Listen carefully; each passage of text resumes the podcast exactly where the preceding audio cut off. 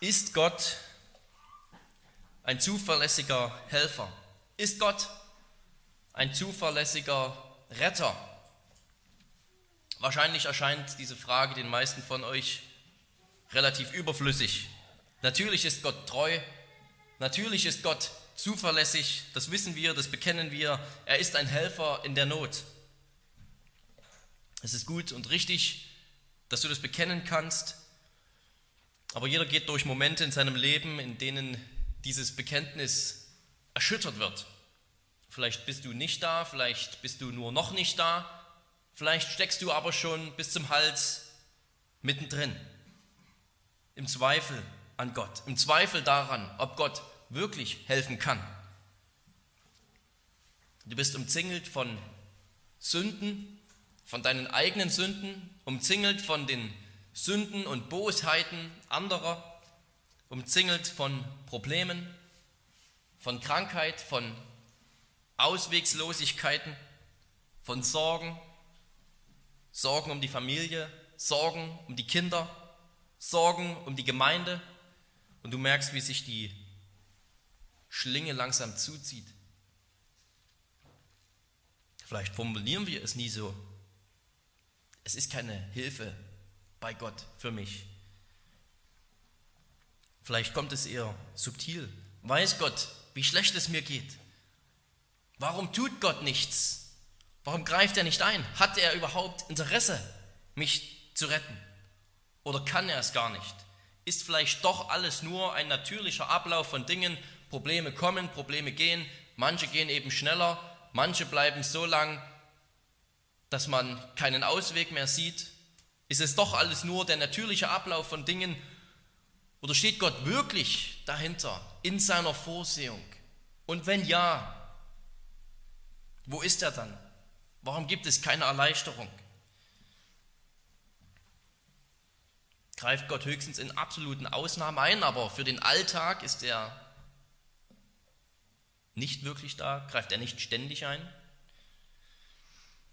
Im Psalm 3, liebe Geschwister, geht es genau darum, um diese Frage, ob Gott ein zuverlässiger Gott ist, ob Gott eine zuverlässige Hilfe ist, ein zuverlässiger Retter. Und zwar nicht nur in den großen Fragen des Lebens oder des ewigen Lebens, sondern im Alltag.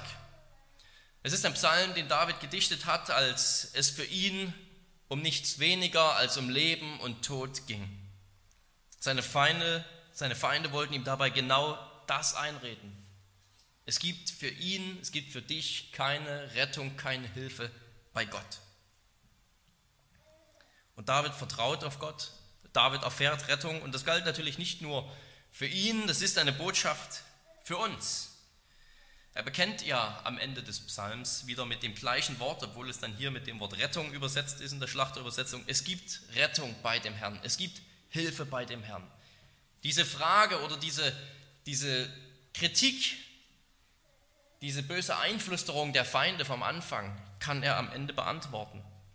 Es gibt Rettung bei Gott. Sein Segen komme auf dein Volk. Gott möge an Israel in Rettung handeln. Er möge nicht nur den König Israels bewahren, sondern das ganze Volk.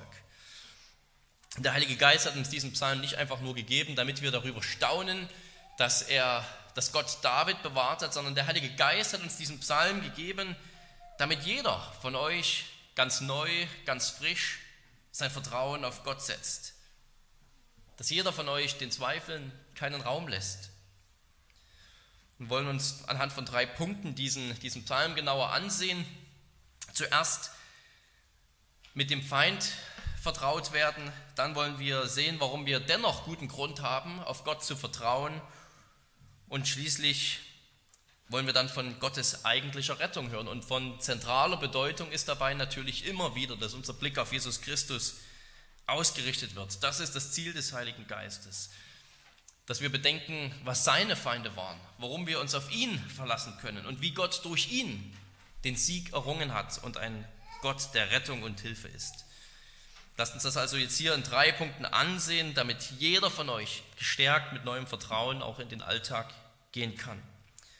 Erstens, dein Feind ist mächtig.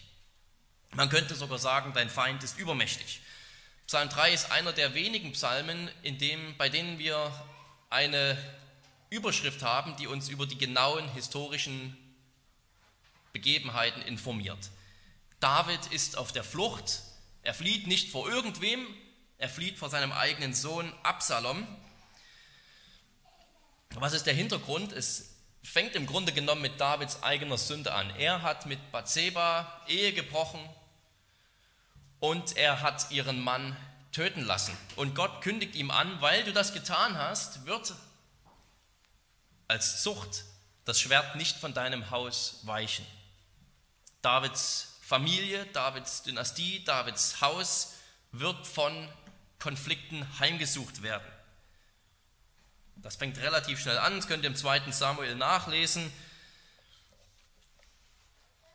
Und einer der Feinde Davids aus seinem eigenen Haus ist sein Sohn Absalom.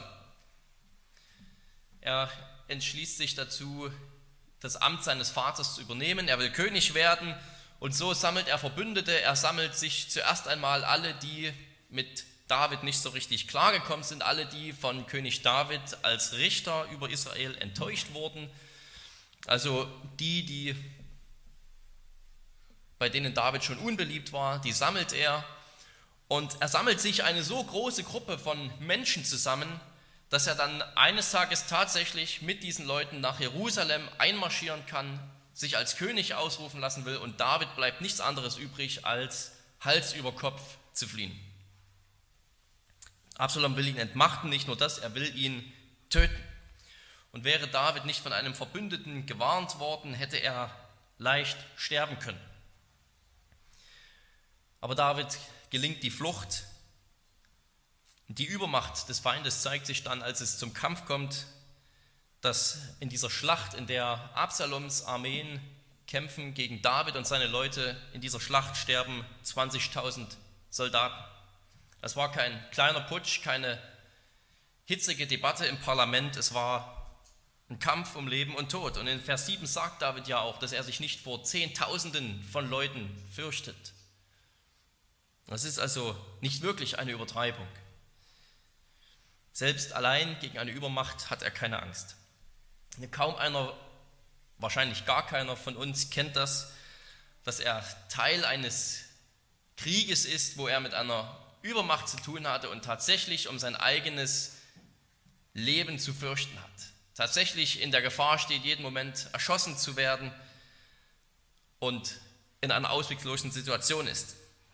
Aber ich glaube auch nicht, dass die angemessene Übertragung von Psalm 3 auf dein Leben nur sozusagen der militärische Krieg ist, so wie David um Leib und Leben fürchtete, weil eine große Armee gegen ihn stand, so fürchten wir auch um Leib und Leben, weil große Armeen gegen uns stehen. Das ist natürlich nicht der Fall. Aber geistlich stehen große Armeen gegen uns. Geistlich sind wir in einem heftigen Kampf, jeden Tag. Geistlich haben wir eine Übermacht gegen uns. Unsere Feinde sind der Teufel, die Welt, unser eigenes Wesen. Im Neuen Testament erfahren wir, dass die Feinde sich regelmäßig in die Gemeinden eingeschlichen haben durch Irrlehre. Da ist zum einen die Verfolgung, die wir erleiden, vielleicht noch ganz gering, noch ganz mild verglichen mit anderen Ländern, aber es ist trotzdem Teil des Kampfes, den du vielleicht zu kämpfen hast, den du auszustehen hast, dass du komisch angeschaut wirst von deinen Freunden, Kollegen, Mitschülern, Du wirst gemieden. Du erfährst es vielleicht in der eigenen Familie, wie du sozusagen an den Rand gedrängt wirst. Aufgrund deiner Überzeugungen, aufgrund deines Glaubens, aufgrund deines Glaubensbekenntnisses. Du wirst gemieden, du gehörst nicht mehr so dazu. Das ist, wenn auch nur im geringen Maße, eine Form der Verfolgung. Wir werden langsam rausgedrängt. Dann sind die Nöte der Krankheit hier zu nennen. Der Verlust, Verlust eines geliebten Menschen, Verlust von Dingen, die uns am Herzen lagen, Arbeitslosigkeit. Durch all diese Dinge, auch wenn es an sich sozusagen keine Personen sind, durch all diese Dinge stehst du in einem Kampf. Der Kampf darum, Gott zu vertrauen. Oder sozusagen im Fall eines Verlustes, dich von der Sünde verleiten zu lassen. Paulus schreibt, wir zerstören Vernunftschlüsse Wir zerstören jede Höhe, die sich gegen die Erkenntnis Gottes erhebt. Und jeden Gedanken nehmen wir gefangen zum Gehorsam gegen Christus. Es kann auch ein Gedanke sein, der daher kommt, dass du chronisch krank bist, dass es scheinbar keine Besserung gibt. Ein Gedanke, der daher kommt, dass du nie weißt, wie du morgen essen sollst, weil du mit Arbeitslosigkeit zu kämpfen hast. Es kann ein Gedanke sein, der daher kommt, dass wir von einem Problem im Leben ins nächste stolpern. Auch das sind Vernunftschlüsse, auch da erheben sich Gedanken in uns, weil wir Sünder sind und sagen, ist Gott wirklich da? Kann er wirklich retten? Wo auch immer diese Zweifel in dir hochkommen, ist Gott zuverlässig? Sorgt er sich wirklich um mich? Da spüren wir diesen Kampf hautnah in uns. Und der Zweifel ist natürlich das Schlimmste. Die Feinde Davids sind zahlreich, aber worin besteht sozusagen hier die Attacke, die sie ausführen? Dass sie sagen, es gibt bei Gott keine Hilfe. Im Vertrauen festzustehen, dann wäre diese Attacke der Feinde nur halb so wild. Aber wenn einmal der Glaube, wenn das Vertrauen auf Gott unterwandert wird, was haben wir da noch? Dann stehen wir wirklich ganz allein da von Sorgen und Zweifeln noch zusätzlich gebeugt und unterdrückt. Unser Feind ist übermächtig. Unser Feind ist, wie Paulus ihn nennt, der Gott dieser Welt. Und er hat ein ganzes System einer gottlosen Welt, das für ihn arbeitet, das ihm hilft, das ihn unterstützt dabei, dich zu Fall zu bringen, dein Vertrauen auf Gott bröckeln zu lassen und unser eigenes sündhaftes Fleisch, das spielt ihm noch in die Hände dabei. Dass wir in solchen Situationen, die wir alle kennen, überhaupt das Vertrauen bewahren können, das liegt einzig und allein daran, dass ein Dritter diesen Psalm gebetet hat. Nicht nur David damals, nicht nur wir heute, um unsere Not vor Gott zu legen, sondern vor allem Jesus Christus. Er ist der König schlechthin, der abgelehnt wurde. Johannes 19, Vers 15. Sie schrien aber, fort, fort mit ihm, kreuzige ihn. Pilatus spricht zu ihnen, euren König soll ich kreuzen, kreuzigen? Die obersten Priester antworteten, wir haben keinen König als nur den Kaiser. Ihren König, den König, haben sie abgelehnt. Und auch seine Feinde sind viel geworden. Ohne Freunde, ohne Verbündete, ohne Helfer hing er am Kreuz. Mit vielen Juden gegen sich und mit den Mächten der Finsternis gegen sich. Und als er am Kreuz hing, da haben sie den gleichen Angriff auf ihn gestartet wie hier auf David. Andere hat er gerettet, sich selbst kann er nicht retten. Ist er der König Israels, so steige er vom Kreuz herab und wir wollen ihm glauben. Er hat auf Gott vertraut, der befreie ihn jetzt, wenn er Lust an ihm hat. Denn er hat ja gesagt, ich bin Gottes Sohn. Matthäus 27. Nur weil Christus an deiner Stelle verworfen war, nur weil Christus an deiner Stelle in einer noch viel schlimmeren Situation war, haben wir Grund Gott zu vertrauen, ist unsere Rettung gewiss. Das wollen wir uns im zweiten Punkt ansehen. Dieses Vertrauen, das David hat und dieses Vertrauen, das wir haben sollen. David flieht vor Absalom und das Entscheidende bei dieser Flucht ist, dass er zu Gott flieht. Er weiß durchgängig, er ist in Gottes Hand. Ich empfehle euch eben im zweiten Samuel Kapitel 15 diese Geschichte einmal nachzulesen. David macht es immer wieder deutlich. Es geschehe mit ihm, wie Gott will. Gott ist der Schild, der ihn umgibt, sagt er. Er ist die Ehre oder die Herrlichkeit Davids. Er stellt seine Ehre und Herrlichkeit als König wieder her. Er ist derjenige, der sein Haupt wieder erhebt über die Feinde, statt dass sich die Feinde über David erheben.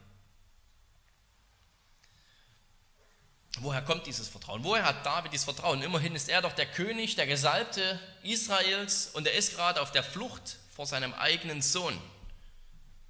Sein Sohn übrigens, der in der Zwischenzeit mit den Nebenfrauen Davids geschlafen hat, um sozusagen seinen Vater so richtig zu entehren.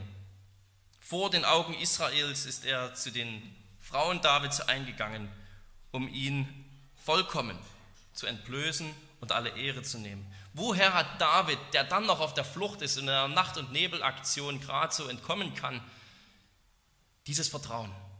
Woher kannst du so ein Vertrauen haben? Es ist auffällig, dass David genau weiß, wer sein Gott ist. Er weiß, dass Gott ein gnädiger und treuer Gott ist. David redet hier von dem Herrn. Und das hebräische Wort dafür ist Jahwe. Es ist der Name, des, den Gott sich selbst gibt als der Bundesgott Israels, während im, die Feinde nur sagen, es gibt für ihn keine Hilfe bei Gott. Sie benutzen sozusagen das allgemeinere Wort für Gott. Aber David weiß, es ist nicht irgendein Gott. Der Gott, der für mich ist, das ist der Gott Israels, der gesagt hat, ich bin gnädig und treu. Er weiß genau, wem er vertraut. Und er blickt zum Tempel. Er betet zu Gott und von dem heiligen Berg, das ist der Tempelberg in Jerusalem, wird Gott helfen. Er schaut zum Tempel, wo die Bundeslade steht. Er schaut zum Tempel, der die Wohnstätte Gottes ist, von dem Gott gesagt hat, wenn ihr zum Tempel hin betet, will ich eure Gebete erhören, will euch helfen. Die Frage natürlich für uns heute ganz klar, worauf vertrauen wir, worauf vertraust du? Wir haben keine Bundeslade, wir haben keinen Tempel, wir beten auch nicht in Richtung dieser Gemeinderäume, wenn wir beten, um Hilfe zu erwarten. Worauf schauen wir? Ich denke, die Antwort, die kennt ihr alle. Wir schauen auf das ein für allemal vollbrachte Werk Jesu Christi. In ihm ist der Gott gegenwärtig. In ihm hat Gott uns den vollkommenen Beweis geliefert. Er ist treu. Er rettet. Es gibt Rettung bei Gott für uns. Wir werden gleich noch sehen, dass es auch andere Mittel gibt, dass Gott uns noch weitere Mittel an die Hand gibt, um unser Vertrauen im Alltag zu stärken. Aber diese anderen Mittel, die bringen alle nichts, wenn wir nicht das eine solide Fundament, das objektive Fundament Jesu Christi haben. Paulus schreibt es in Römer 8, wir haben es eingangs schon gehört, er, der sogar seinen eigenen Sohn nicht verschont hat, sondern ihn für uns alle dahingegeben hat, wie sollte er uns mit ihm nicht auch alles schenken? Wenn Gott seinen Sohn gegeben hat, dann ist er immer für uns. Dann wird er uns immer helfen, wenn er uns schon in der größten Not geholfen hat, dass er uns nämlich die Sünden vergeben hat, dass er uns freigekauft hat. Wie sollte er uns nicht in den kleineren Nöten des Lebens helfen? Oder um es einmal anders zu sagen, Paulus sagt nicht in Römer 8, nichts kann uns scheiden von der Liebe Gottes, die in Abraham ist. Er sagt auch nicht, nichts kann uns scheiden von der Liebe Gottes, die in David ist. Auch wenn wir Abraham lesen, auch wenn wir über David lesen, lesen wir, dass Gott hilft, dass er treu ist, dass er ein Gott der Liebe ist. Aber das sind keine objektiven Grundlagen, auf denen unser Glaube feststehen kann. Nichts kann uns scheiden von der Liebe Gottes, die in Christus Jesus ist. Dort sehen wir den unmissverständlichen Beweis. Der Sohn Gottes, der im Fleisch stirbt. Das ist der fundamentale, der absolute Beweis. Gott ist ein Retter. Wenn du diesen unerschütterlichen Beweis willst, dass Gott es immer gut mit dir meint, egal was gestern war und was morgen kommt, dann schau auf das Kreuz. Paulus schreibt in Römer 5, durch den Tod Christi sind wir versöhnt worden, als wir noch Feinde waren. Wie viel mehr werden wir nun als Versöhnte durch sein Leben gerettet? Gott hat schon für uns gehandelt, und seine Rettung, seine Hilfe bewiesen, als wir noch seine Feinde waren. Jetzt sind wir zu seinen Freunden geworden. Wird er dann nicht viel mehr alles für dich tun?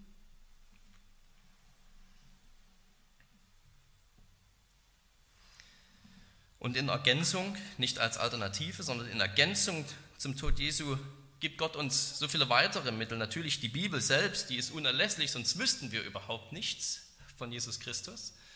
Sonst wüssten wir überhaupt nicht, dass dort die Hilfe Gottes erschienen ist, leibhaftig.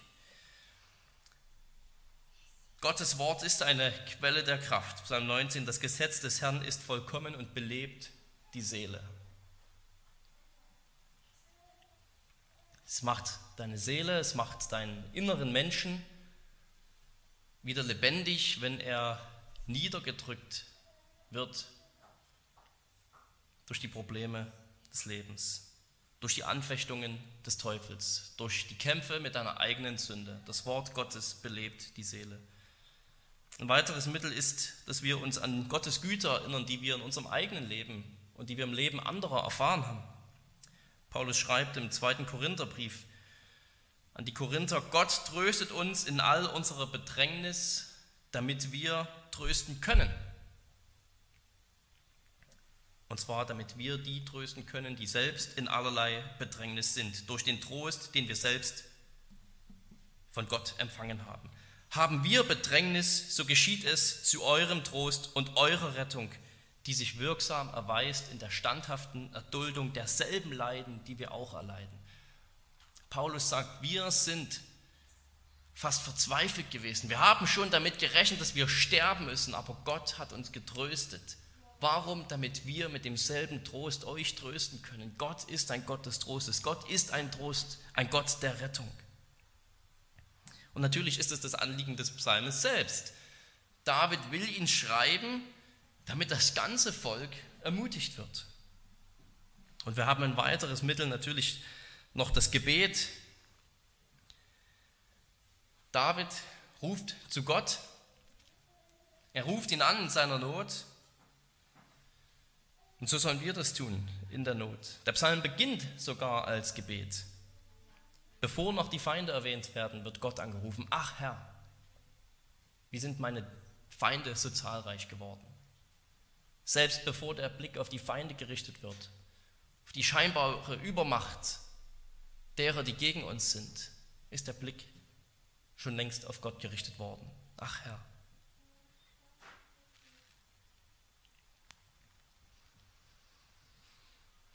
Wir kämpfen gegen geistliche Übermächte, gegen die Mächte der Finsternis. Unser, Fleisch ist, unser Kampf ist nicht gegen Fleisch und Blut, sondern gegen die Mächte und die Herrschaften und Gewalten der Finsternis und dieser Welt.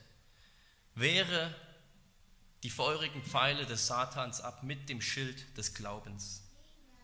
Ergreife den Schild des Glaubens, des Glaubens an Jesus Christus, dass Gott für dich ist, egal wie es um dich herum aussieht. Egal wie viele Feinde da sind. Fürchte nicht Zehntausende von Anfechtungen, Versuchungen und Krankheiten. Gott ist für dich. Viele Psalmen folgen genau diesem ähnlichen Muster, das auch Psalm 3 gibt. Zuerst wird uns ein sehr großes Problem vorgestellt, eine große Not, die den Beter ergriffen hat. Doch dann besinnt sich der Beter auf Gottes Gnade, er besinnt sich auf Gottes Treue, auf seine Hilfe.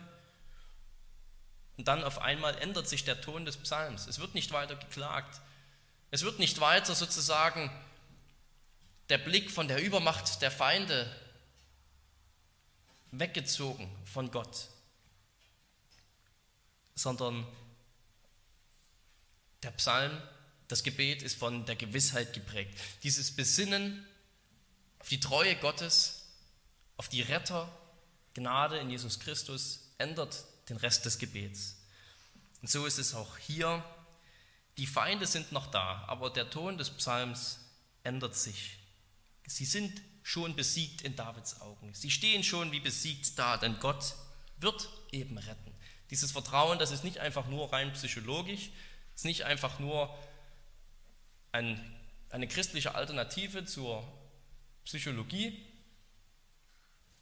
sonst ist ein echtes Fundament da, auf dem unser Glaube, auf dem unser Vertrauen stehen kann und ein echtes Fundament für den gewissen Sieg Gottes.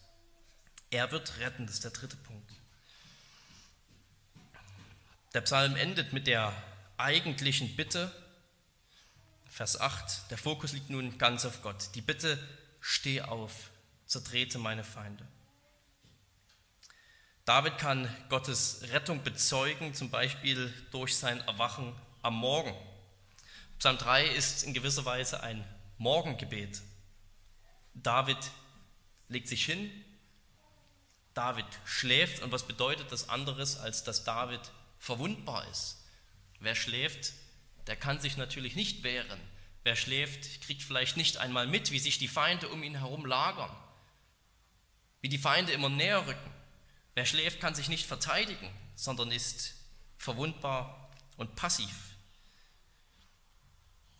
Aber das Entscheidende ist dann eben, ich habe mich hingelegt, ich habe geschlafen und ich bin wieder erwacht. Gott hält mich. Gott rettet uns dann, Gott kämpft dann für uns, wenn wir auch am verwundbarsten und schwächsten sind, wenn wir scheinbar gar nichts für uns selbst tun, wie im Schlaf. Deswegen wollen wir auch nach der Predigt noch einmal ein Morgenlied singen, obwohl es schon später Nachmittag ist. Er weckt mich alle Morgen. Er weckt mich alle Morgen. Morgenlieder sind zum einen natürlich schön, weil wir darin bekennen können, dass uns heute wieder ein neuer Tag geschenkt wurde. Aber sind auch darum gut, weil sie deutlich machen, Gott hat mich in meiner schwächsten und verwundbarsten Situation bewahrt. Ich habe geschlafen, hätte auch jemand einbrechen können, ich hätte es vielleicht nicht mal mitgekriegt. Ich habe geschlafen, ich war schwach, ich habe nichts machen können und dennoch, ich erwache wieder, denn Gott hält mich. Natürlich sind wir immer in der Hand Gottes, das ist klar. Aber beim Schlafen oder beim Gefühl der Schwäche, beim Gefühl der Verwundbarkeit, dann merken wir umso intensiver, dass wir Gott immer brauchen. Und dann bittet David, steh auf, Herr. Das ist das Spiegelbild, das Pendant zu Vers 2, wo es heißt, dass viele Feinde sich erhoben haben. Das gleiche Wort, viele Feinde sind aufgestanden gegen mich und nun die Bitte, steh auf, Herr. Wenn der Herr aufsteht, dann können so viele Feinde aufstehen, wie wollen es ist vorbei. Und Vers 3 heißt es, es gibt keine Hilfe für ihn bei Gott. Und in Vers 8 wieder die Bitte, hilf mir Gott, hilf mir Herr. Und in Vers 9 dann diese Bestätigung, bei dem Herrn ist Rettung, bei dem Herrn ist die Hilfe, auch wieder das gleiche Wort. Dass Gott sich erheben soll, das bedeutet natürlich nichts anderes, als dass Gott endlich eingreift. Bleib nicht sitzen, Bleib nicht sitzen und sieh tatenlos zu, während ich hier verfolgt wäre und um mein Leben kämpfe. Steh auf, greif ein. Wir dürfen Gott natürlich im Gebet so anrufen. Steh auf, hilf Herr. Ich kann nicht mehr, du siehst es, ich bin am Ende. Wie lange soll das so weitergehen? Meine Geduld ist aus, meine Kraft ist aus. Mir gehen die Ideen aus, wie es weitergehen kann in meinem Leben, in meiner Situation. Alles wirkt so aussichtslos. Es ist keine Besserung da, keine Heilung. Steh auf. Doch hier wird auf den zweiten Blick, auf das genaue Hinsehen unsere, unsere Aufmerksamkeit wieder auf Jesus gelenkt. Diese Aufforderung, steh auf, Herr, die geht zurück auf Israels Feldzüge. Die hat David sich hier quasi nicht ausgedacht. Das ist nicht seine Idee. Sie geht zurück auf Israels Feldzüge, wenn die Bundeslade von den Priestern vor dem Heer, vor der Armee Israels hergetragen wurde. Es heißt in Numeri 10, 4. Mose 10, Vers 35, und es geschah, wenn die Lade aufbrach, so sprach Mose, Herr, stehe auf, dass deine Feinde zerstreut werden, dass sie vor dir fliehen, die dich hassen. Die Bundeslade, das ist der die Garantie für den Sieg, die Garantie für den Sieg Gottes. Es ist der Thron Gottes, der voranschreitet. Steh auf, Herr, und dann sieht diese Bundeslade vor dem Heer Israels und Israel schlägt seine Feinde, die auch häufig viel stärker waren, größere Armeen hatten, bessere Waffen hatten. Das Neue Testament sagt uns, dass diese Bundeslade auf Jesus hingewiesen hat.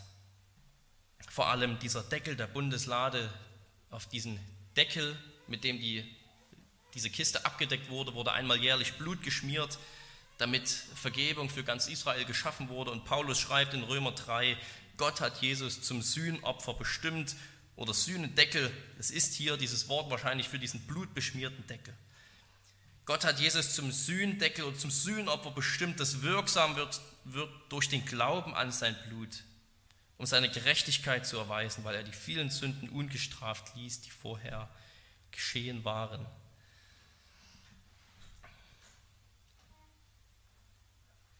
Man könnte sich natürlich jetzt fragen, ob diese Vergebung heißt, dass Gott alle unsere Feinde besiegt. Du sprichst immer von Vergebung, du sprichst davon, wie Gott durch Jesus Christus das Problem der Sünde in Angriff genommen hat, überwunden hat. Das ist ja auch schön und gut, das zweifle ich nicht an. Herr, aber du siehst, ich stecke hier mitten in Problemen drin. Ich bin krank, vielleicht unheilbar krank. Ich habe einen geliebten Menschen verloren. Ich kämpfe mit bestimmten Sünden, die ich scheinbar einfach nicht loskriege. Was hilft mir da diese Botschaft davon, dass durch Jesus meine Sünden vergeben sind? Mit anderen Worten, ist Gott tatsächlich ein Helfer für den Alltag, für die Fragen des Lebens und nicht nur für die des ewigen Lebens? Das Neue Testament macht aber ganz klar, und wir müssen darin wachsen, das zu verstehen, dadurch, dass Gott das Problem deiner Sünde in Angriff genommen hat, indem er sie auf Christus geladen hat, ist auch der ultimative Sieg in jeder Hinsicht gewiss. Der Teufel kann uns nur so lange verklagen, wie wir Sünder sind. Aber jetzt ist der Ankläger niedergeworfen, er ist entmachtet, die Anklageschrift ist weggenommen weil unsere Sünde weg ist. Krankheit und Tod sind nur schlimm, sind nur so lange lebensbedrohlich, wie wir Sünder sind. Aber für die, die Vergebung in Christus haben, ist der Tod doch der Eingang ins ewige Leben. Verfolgung ist schlimm, es tut weh, es entehrt uns. Aber für die, die Vergebung Jesus Christus haben, können die Verfolger nur den Leib töten und danach nichts mehr tun, sagt Jesus. Sie können unsere Ehre wegnehmen, unsere Herrlichkeit. Aber Gott ist unsere Ehre, sagt David hier. Gott ist unsere Herrlichkeit. Wir können das auf viele andere Ebenen des Lebens anwenden, auf viele andere Prinzipien, viele andere Beispiele des Lebens. Es ist tatsächlich so, dass weil Gott das Problem der Sünde in Angriff genommen hat, er eben nun für immer dein Gott sein will.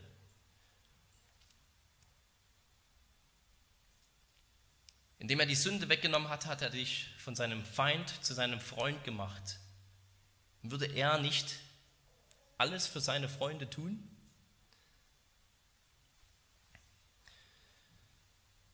Psalm 3 endet damit, dass Davids Feinde geschlagen werden. Wahrscheinlich ist David schon wieder als König eingesetzt hier. Und er beendet diesen, und er beendet diesen Psalm, indem er das Volk segnet.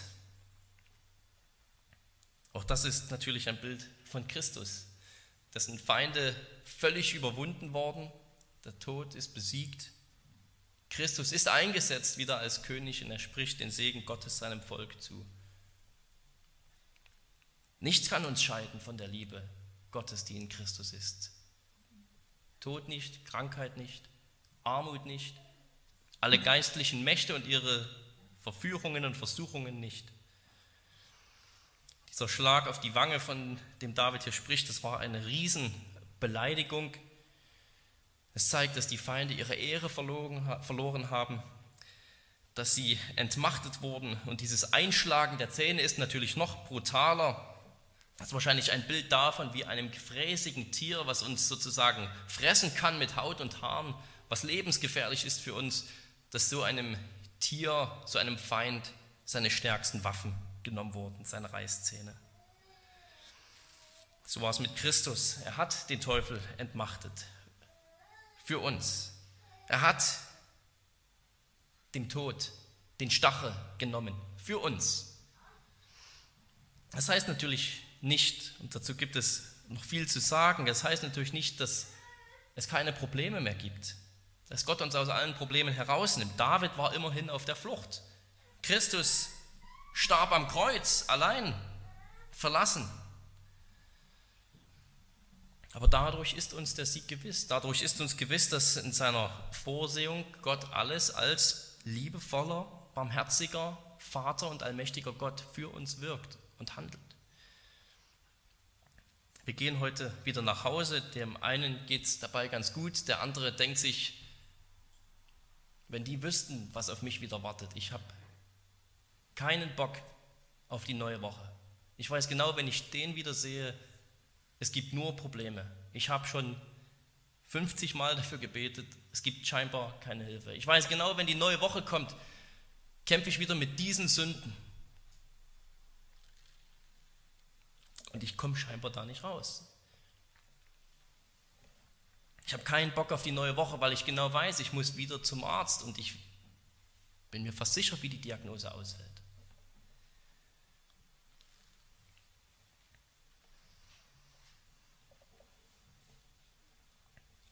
Aber Gott ist immer für dich. Gott ist jeden Moment dieser neuen Woche bei dir. Wenn kein anderer von uns weiß, was du trägst, was du durchmachst, was passiert, aber Gott hält dich, er trägt dich, er hat dir den größten Sieg schon errungen und geschenkt in Jesus Christus. Sein Leben ist schon in deiner Hand mögen wir diesem Gott immer vertrauen und uns nicht vor Zehntausenden von Menschen fürchten, noch vor allen Problemen und Diagnosen und Drohungen dieser Welt. Lasst uns beten.